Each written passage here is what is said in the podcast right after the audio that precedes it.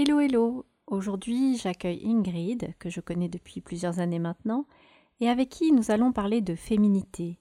De féminité en accord avec la masculinité ou en opposition avec la masculinité, mais aussi de féminin, de masculin, de virilité, de cycle, de potentiel et de deuil, mais aussi de fertilité et de fécondité. J'espère que tu passeras un bon moment comme nous l'avons passé, et je te préviens d'avance, il y a quelques effusions de rire, donc prends soin d'avoir une configuration qui ne t'amènera pas à subir ces rires, mais plutôt à pouvoir les accueillir.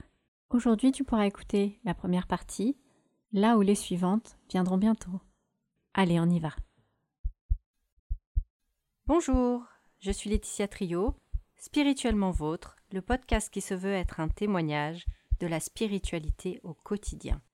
Ici, au fil du temps, les expériences de vie se partagent, tout comme l'inspiration d'une spiritualité universelle, simple, vivante, accessible à tous, intégrée dans tous les domaines de la vie.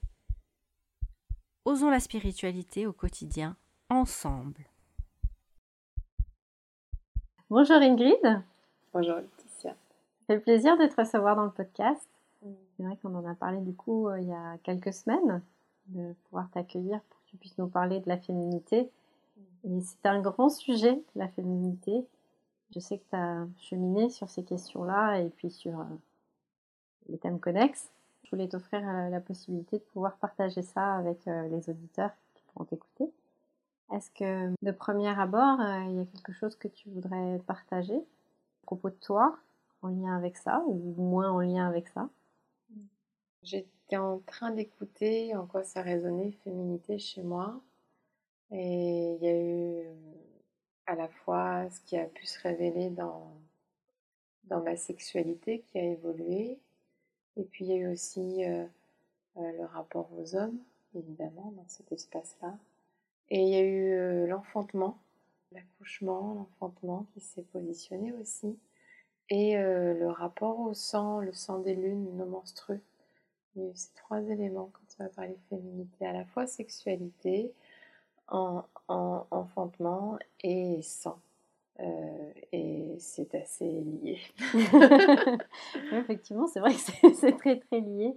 Parce que je me faisais la réflexion hier, souvent je suis quand je suis dans, mon bain, c'est un peu mon espace, tu sais, où, où, j'ai pas le brouhaha de la famille autour et où je prends le temps de, me poser des questions. Il y avait cette question en fait entre le lien déjà qu'on peut faire entre la féminité et le féminin. Est-ce que réellement c'est la même chose? Est-ce que c'est en lien ou, ou est-ce que c'est deux éléments qui sont différents? J'ai pas vraiment posé la réponse, mais c'est vrai qu'il y avait ce questionnement qui, euh, qui cheminait en moi.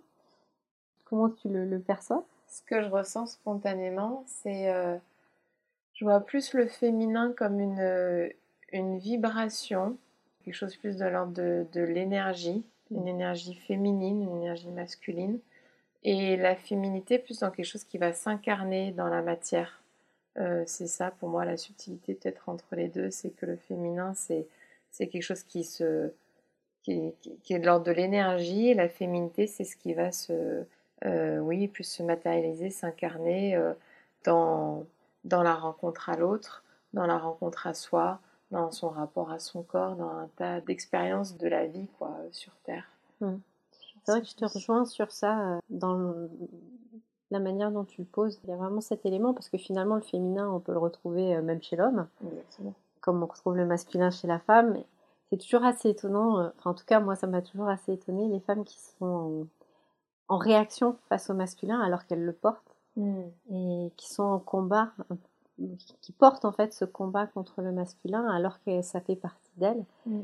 C'est une question qui, pour moi, est liée quelque part justement à la féminité, le côté où c'est comme si pendant longtemps la féminité n'était pas réellement autorisée où elle était uniquement dans un cadre de séduction justement à mm. vue euh, sexuelle où l'homme prendrait euh, le dessus euh, et, c'est comme si ce, cette réaction, cette, euh, ce, mouvement de recul face au masculin était euh, lié à ça.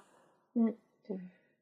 Là, il y a plein de pensées qui me traversent l'esprit sur le sujet.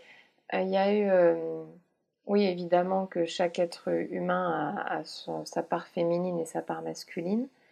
Et que euh, autant aujourd'hui, une femme qui va exprimer sa masculinité, on le retrouve beaucoup dans le féminisme justement, qui s'exprime d'une manière assez euh, masculine, euh, ce qui est assez original, qui déstabilise et perd un peu les hommes. je pense pas que ce soit. Enfin, de mon angle de vue, c'est ce fut nécessaire à un moment, il a fallu taper du poing sur la table, mais aujourd'hui, on en voit les limites et ça devient plus tellement constructif.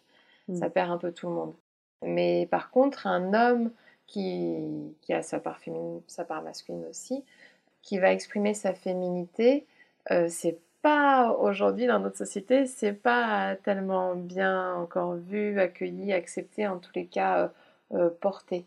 Même je pense que dans tous les mouvements trans, queers, LGBTQ, toutes les, les interrogations, les, les, identifications ou pas au genre, ben, il y a euh, quelque chose qui, est, qui me paraît plus facile de pencher vers euh, la masculinité finalement que vers la féminité. Mais peut-être que là je parle en hmm. quelque chose.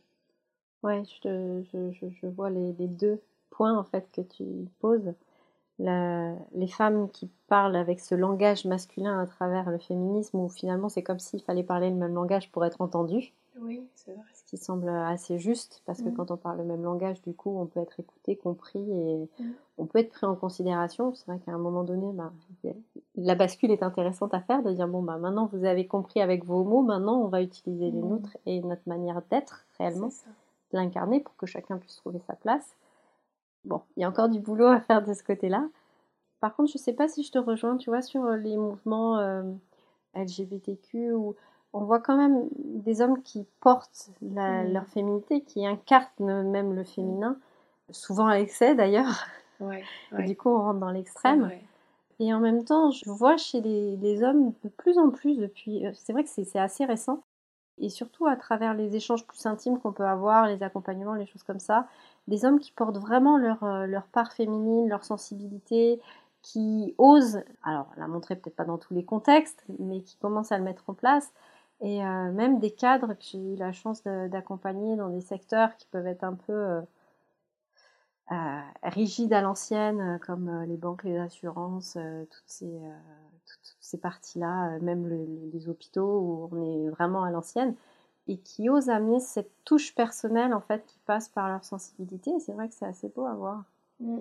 Je te remercie pour ce que tu, tu mentionnais parce que c'est vrai que j'ai eu les images de d'hommes qui tout simplement euh, se mettaient à porter du vernis, tu vois, à mettre du vernis ou à se maquiller et qui sont euh, pas pour autant euh, attirés, qui se considèrent pas bi ou trans ou attirés par les hommes, mais qui ont envie d'expérimenter des expériences plus féminines, quoi, finalement, ou qui ont été identifiées comme féminines, donc le port du vernis ou les fameux crop top, tu sais, les hauts courts, ou oser des postures plus féminines.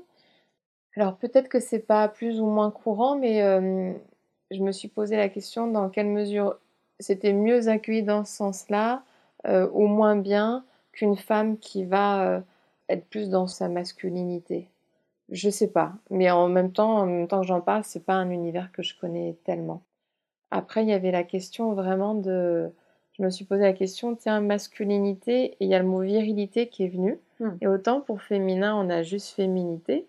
Et je me suis interrogée, masculin, qu'est-ce qui va faire Qu'est-ce qui va définir la masculinité Qu'est-ce qui va définir, plus la virilité Ce serait quoi le penchant féminin de la virilité?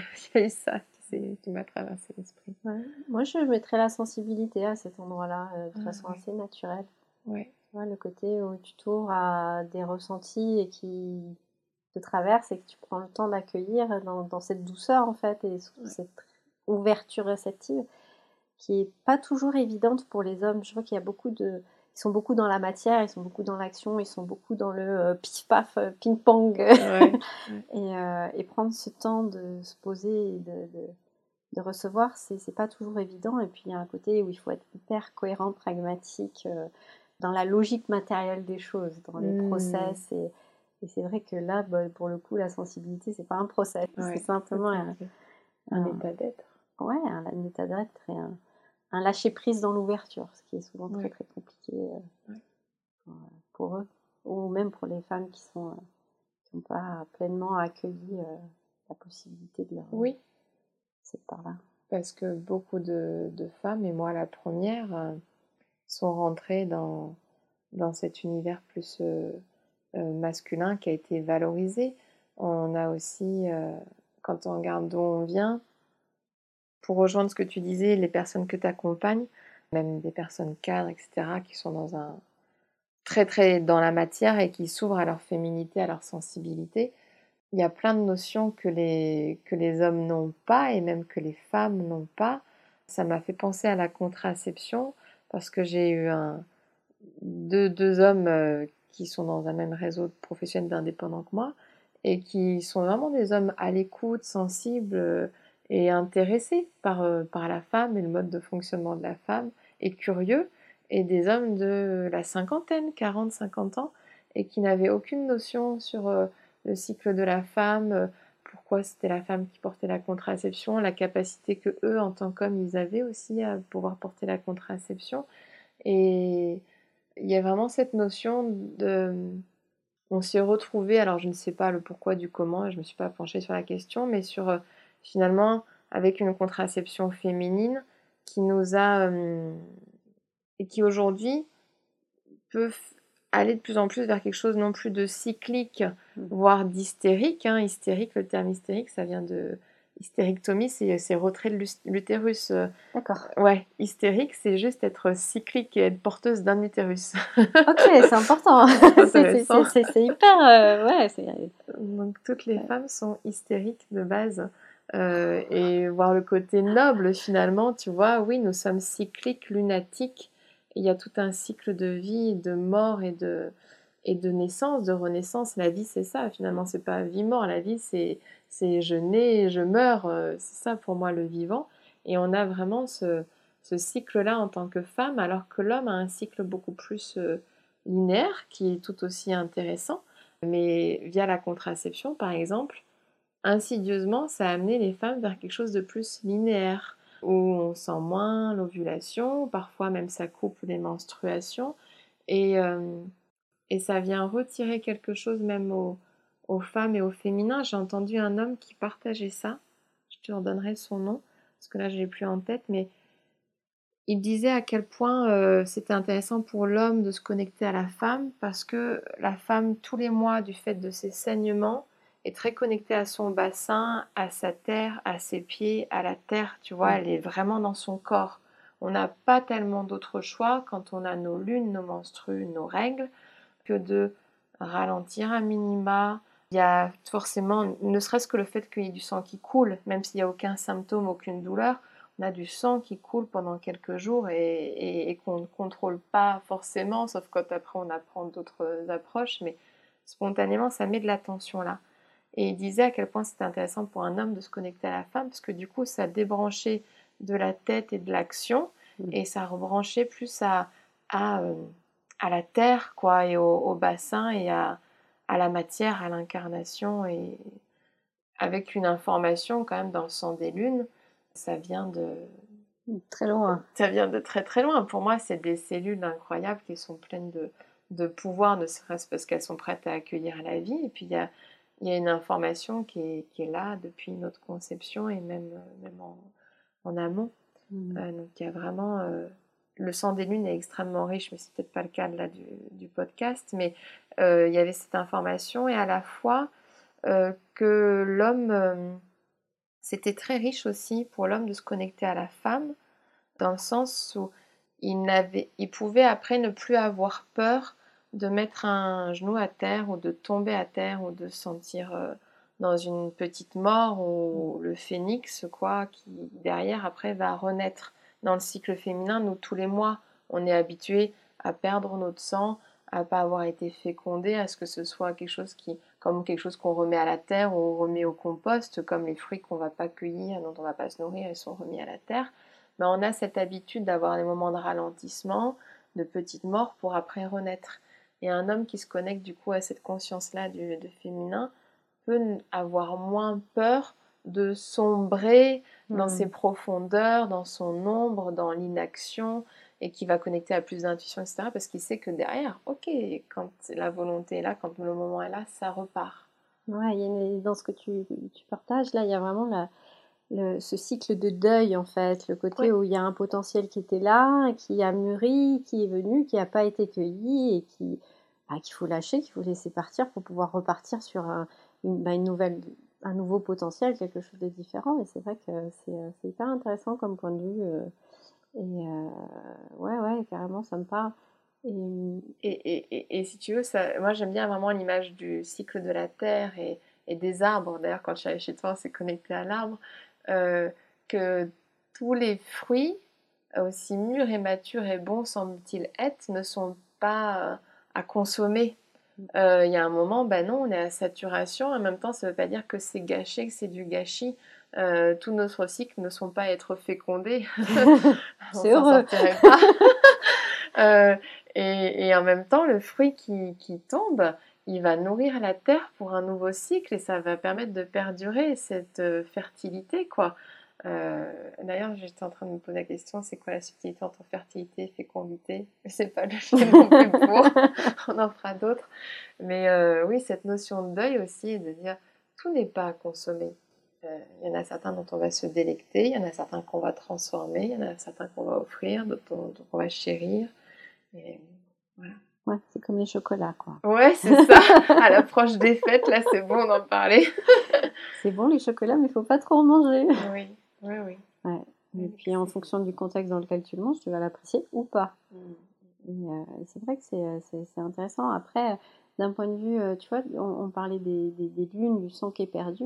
Mm. Il, y a, il y a plein de peuples qui ont, qui ont des approches différentes de, que nous, occidentaux, où c'est vrai qu'on fait partie des, des, quelques peuples où la femme, quand elle, a, elle perd son sang, Bon, faut un peu la mettre de côté. Il y a même des, peuples euh, qui avaient une pièce spécifique pour les femmes euh, de, la, de, de, la famille qui se regroupaient parce qu'elles étaient impures euh, pendant ces temps-là. Enfin, ça, c'est un truc, moi, ça me... Et en même temps, si on va chercher vraiment dans la culture de la magie, il y a quelque chose qui, est, qui, qui, qui a du sens, en fait.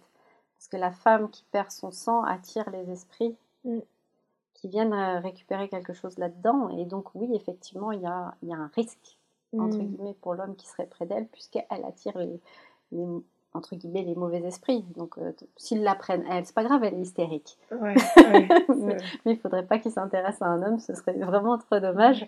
Bon, on en rigole, mais sur le principe, je trouve ça un petit peu moche. Mais euh, mais il y a cette réalité-là aussi qui existe.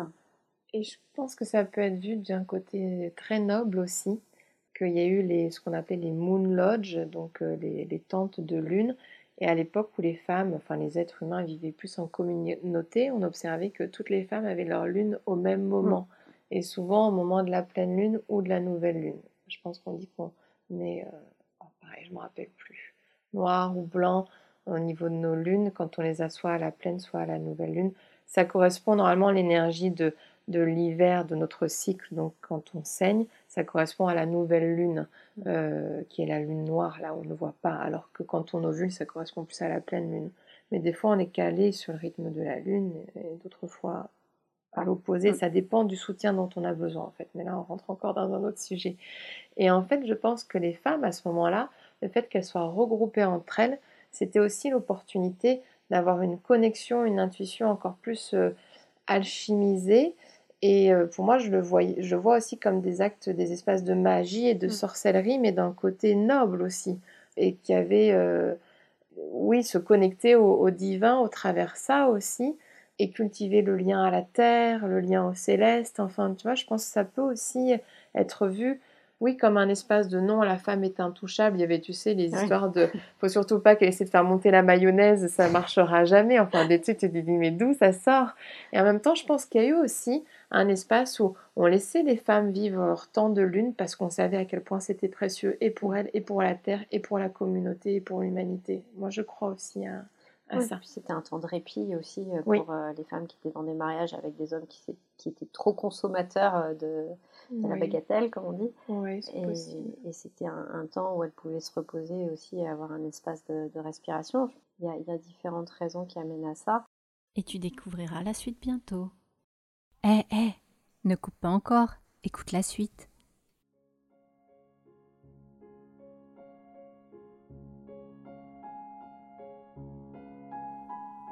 Parmi les choix posés en conscience pour ce podcast, il y a eu le souhait qu'il reste indépendant. Pour qu'il puisse fonctionner, perdurer, nous avons besoin de faire appel à la générosité des bonnes âmes, ou plutôt à leur charité. Ainsi, dans ce podcast, nous n'avons pas recours ni au placement produit, ni à l'affiliation. On ne propose pas non plus la diffusion de publicité que nous proposent certains annonceurs. Ainsi, pour pouvoir perdurer, nous avons besoin de ton soutien. Financier, bien sûr, mais aussi d'autres natures. D'un point de vue financier, tu peux choisir de réaliser une donation libre et consciente. Que celle-ci puisse être réalisée, tu trouveras toute information utile dans la description du podcast. Grâce à ton don, à cette générosité du cœur, de nouveaux épisodes pourront être offerts et nous pourrons continuer à partager des contenus, des témoignages et aussi des inspirations. Si tu aimes ce podcast, si tu l'apprécies, nous t'encourageons à le partager à d'autres. Parce que c'est aussi ainsi que d'autres personnes, d'autres âmes pourront choisir, elles aussi, de soutenir et de faire un don à leur tour, ou de devenir témoignage. C'est ainsi, ensemble, que nous pourrons créer un cercle vertueux et faire découvrir et soutenir et partager et témoigner chaque jour davantage. Et d'avance, nous te remercions de tout cœur, chaleureusement. Parce que c'est aussi cela, la spiritualité. C'est la générosité, le partage, la confiance en l'autre, en la vie, la foi et la charité. Et soyons-en sûrs, Dieu nous le rendra au centuple si c'est juste. À très bientôt et merci d'avance. Bye bye